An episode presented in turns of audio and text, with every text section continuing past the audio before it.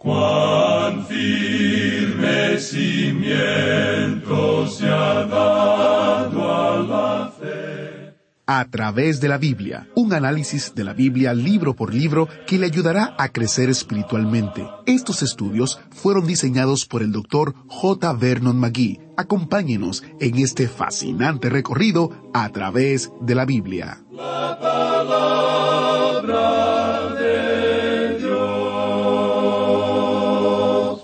Bienvenidos a través de la Biblia, el programa donde conocemos a Dios en su palabra. Soy su anfitrión, Heiel Ortiz, dándole la bienvenida a otro estudio en la Biblia. Estamos en el libro de Oseas, en nuestro recorrido de cinco años en toda la palabra de Dios. En un momento vendrá nuestro maestro Samuel Montoya y estudiaremos juntos Oseas capítulo 2, verso 17 en adelante. Así que le invito a que se acomode en su asiento del autobús bíblico, busque su Biblia o encienda su Biblia, que estamos prontos a comenzar nuestro recorrido bíblico de hoy. La única manera segura de aumentar su fe es por medio del estudio de la palabra de Dios. La Biblia no es solo una colección de historias, es la mismísima palabra de Dios. Para ayudarle a profundizar en el estudio de la palabra de Dios, le ofrecemos toda una librería de materiales. Solo tiene que visitar a través de la biblia.org barra recursos. Queremos poner en sus manos herramientas que le van a ayudar a crecer en su conocimiento del Señor y en su dependencia de Él y en su santificación. Así que visite a través de la biblia.org barra recursos. A través de la biblia.org barra recursos. Iniciemos nuestro tiempo en oración. Padre Celestial, estamos agradecidos por el tiempo que tenemos disponibles para estudiar tu palabra. Te pedimos que uses este tiempo para ministrarnos y hablarnos de manera tal que seamos transformados por ella. En el nombre de Jesús oramos. Amén. Ahora sí, busque su Biblia o encienda su Biblia en Oseas capítulo 2 porque iniciamos nuestro recorrido bíblico de hoy con las enseñanzas del Dr. Magui en la voz de nuestro maestro Samuel Montoya. Continuamos hoy, amigo oyente, nuestro recorrido por esta profecía de Oseas. Nos encontramos ahora en una sección de este libro que es una parte o una porción muy personal. Es decir, esta sección trata con la vida personal, la vida del hogar de este hombre, a quien se le dijo que hiciera algo muy fuera de lo común. O sea que él tenía que casarse con una ramera, aparentemente una muchacha de la cual él se había enamorado y la cual anduvo por malos caminos. Así es que descubrimos aquí que Dios le dice a él que se case con esa muchacha. Y luego veremos que ella será nuevamente infiel, y Dios una vez más insistirá en que este hombre vaya y la vuelva a tomar. De modo que nos encontramos en esta sección ahora que es la base en la cual este profeta sale con un corazón quebrantado y el hogar también en ruina, y con el rostro bañado de lágrimas le dice a la nación, Tú eres una ramera. Al continuar hoy nuestro estudio, vamos a regresar un poco para ver lo que nos dice el versículo quince del capítulo dos. Aquí se le dice a la nación de Israel que iba a ser restaurada. Y como dijimos en nuestro programa anterior, y probablemente lo digamos muchas veces más, uno no puede leer esta profecía, es decir, tomar toda la profecía y luego tomar una posición diferente a la que ya hemos señalado, que Dios aún no ha concluido su trato con la nación de Israel. No interesa cuál sea su teología, amigo oyente. La palabra de Dios es lo importante. Quizá usted sea capaz de espiritualizar esto, pero no creemos que usted lo pueda hacer porque cuando Dios nos habla aquí, Él sí está utilizando mucho de la geografía. Y creemos que cuando Dios dice Israel, Efraín se está refiriendo a un pueblo en particular. No está hablando aquí en cuanto a usted o en cuanto a mí. Ahora, aquí por cierto que encontramos tremendas lecciones para cada uno de nosotros, no solo como personas individuales, sino también para nuestras propias naciones. Volviendo pues al versículo quince de este capítulo dos de Oseas, leemos Y le daré sus viñas desde allí, y el valle de Acor por puerta de esperanza. Usted recordará que cuando el pueblo de Israel llegó a esta tierra, en la parte central de esa tierra había tres grandes enemigos que debían ser eliminados. Josué, por tanto, pudo dividir al enemigo y luego pudo concentrarse en una sección de manera individual. La primera sección incluía a Jericó. Jericó representa al mundo. Luego él llevó a cabo un ataque contra Ai. Eso representa la carne. Él pensaba que era algo fácil. Hay muchas personas hoy que opinan que pueden vivir la vida cristiana basándose en su propia fortaleza por medio de la carne. Y eso, a propósito, siempre significa una derrota. Y Josué fue derrotado allí en Ai. Allí él pudo aprender una gran lección. Luego Dios les llevó al valle de Acor, y allí Acán fue descubierto como aquel que había pecado en la destrucción de Jericó. Dios les había dicho que no deberían tocar ninguna de las cosas inmundas que había en ese lugar.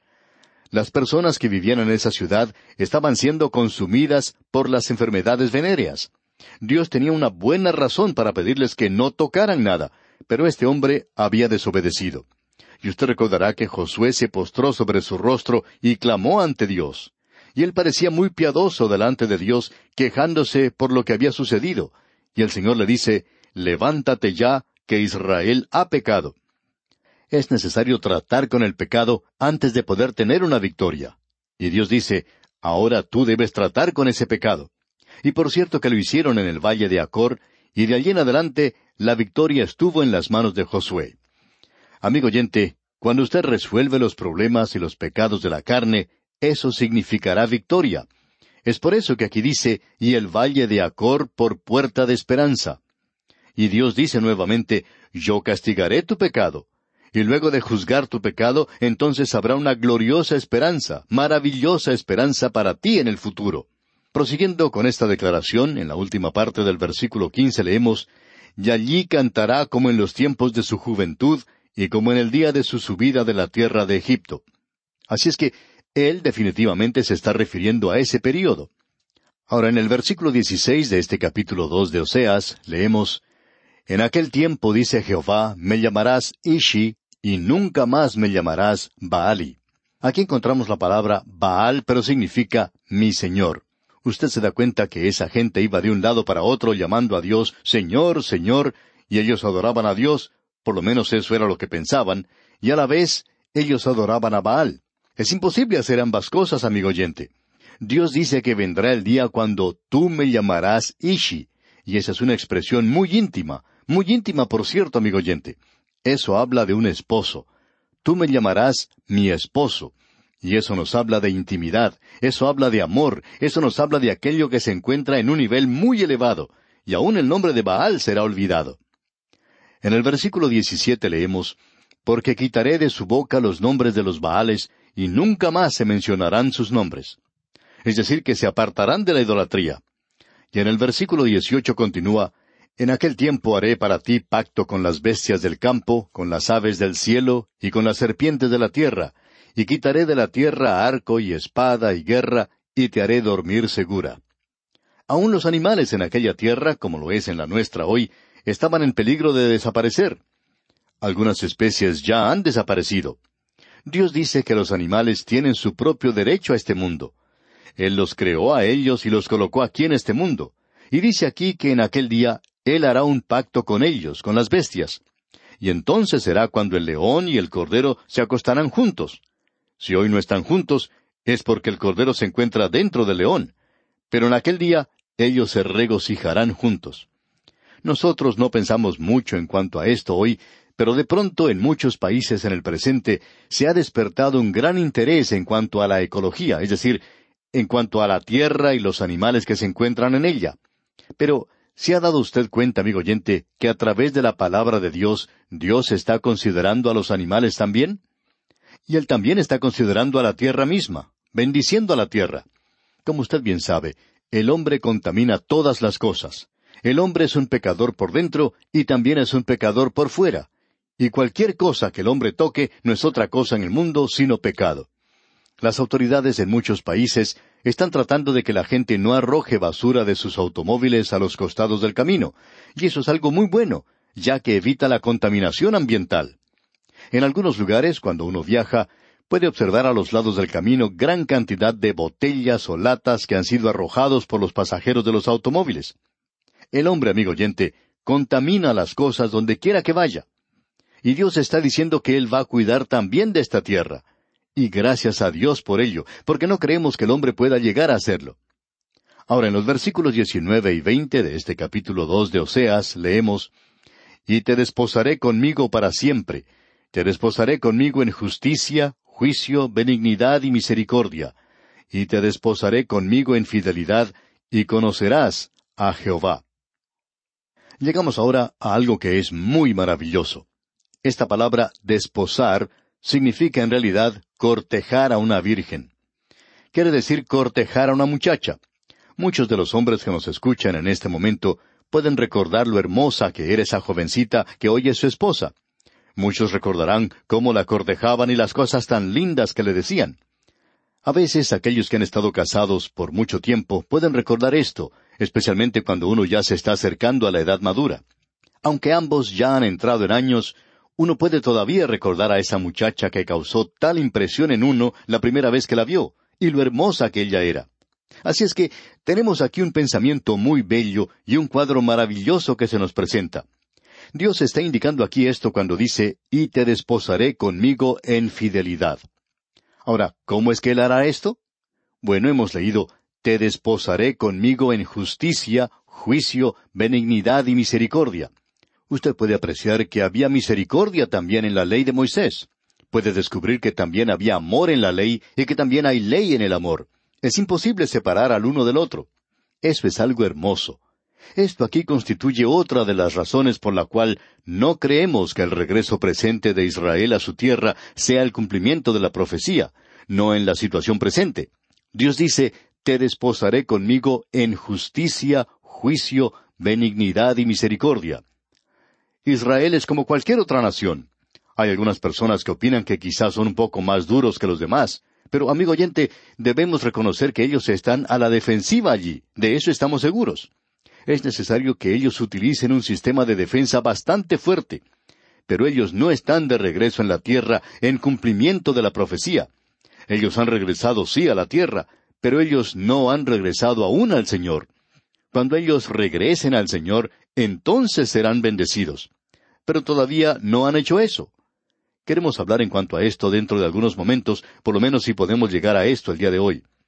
Ahora en el versículo veinte de este capítulo dos de Oseas leemos y te desposaré conmigo en fidelidad, y conocerás a Jehová. Ellos nunca fueron fieles en el pasado. Ellos eran como la iglesia en la apostasía de hoy. Y conocerás a Jehová, dice aquí, y por cierto que no le conocen a él hoy. Luego leemos en el versículo 21, en aquel tiempo.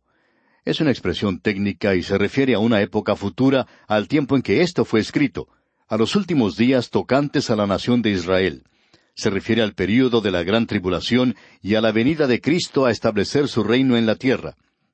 El versículo 21 entonces dice, En aquel tiempo responderé, dice Jehová, yo responderé a los cielos y ellos responderán a la tierra. Es decir, que el cielo y la tierra estarán de acuerdo el uno con el otro. Y en el versículo 22 continuamos leyendo, Y la tierra responderá al trigo, al vino y al aceite, y ellos responderán a Jezreel. Ahora Jezreel quiere decir que Dios los esparcirá, pero en aquel día Dios los juntará. Escuchemos ahora lo que dice la primera parte del versículo 23. Y la sembraré para mí en la tierra, y tendré misericordia de Loruama.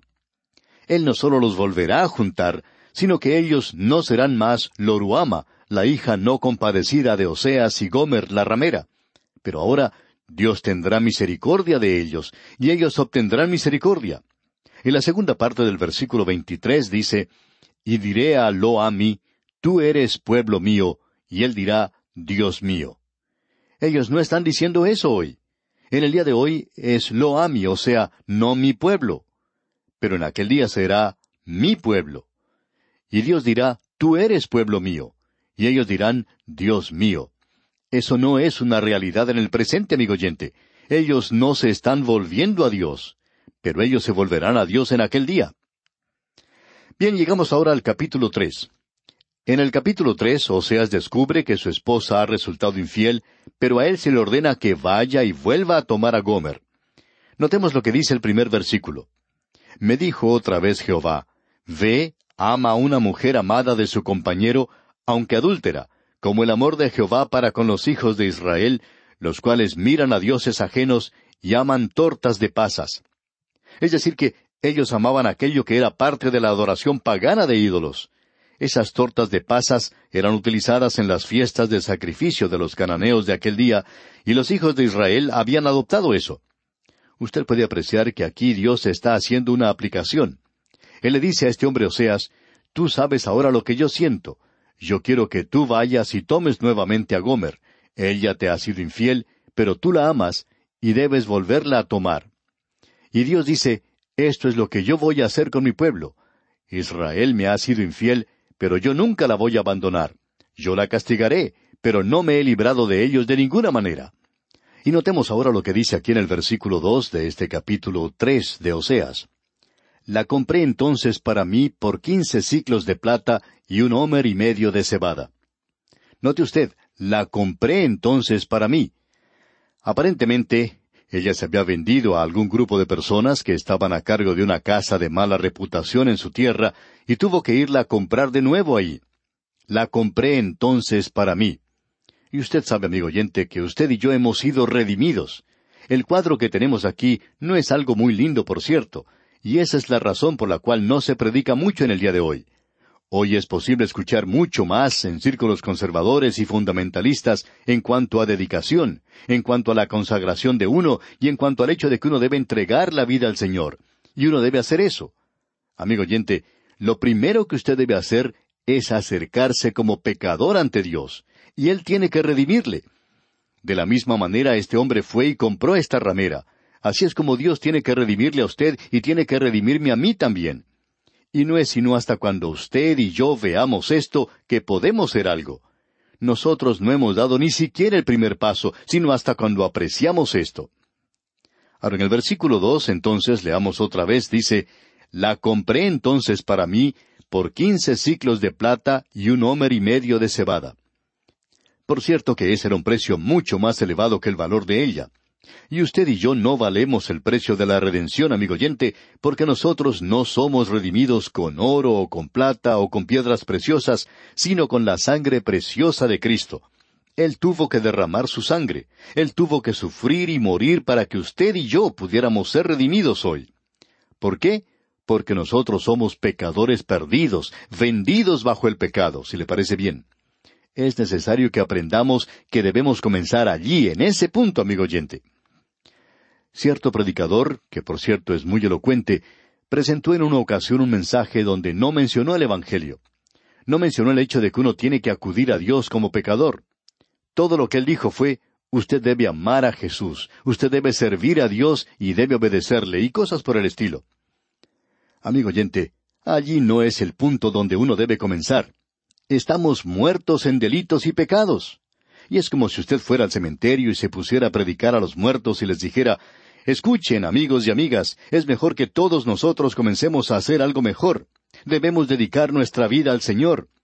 Pero si no tenemos ninguna vida que dedicar, amigo oyente, todos allí están muertos. No pueden hacer nada. Y usted y yo estamos muertos en delitos y pecados hasta cuando este asunto haya sido arreglado y hasta cuando lleguemos a nacer de nuevo y recibamos una nueva naturaleza. Y luego en el versículo tres de este capítulo tres de Oseas leemos Tú serás mía durante muchos días. No fornicarás ni tomarás otro varón. Lo mismo haré yo contigo.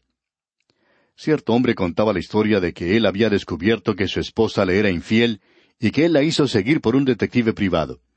Usted se puede imaginar lo que este hombre sintió al saber que su esposa le era infiel. Bueno, amigo oyente, no podemos pensar de ninguna otra cosa que sea peor que esa. Eso destruye un hogar, por cierto que lo destruirá.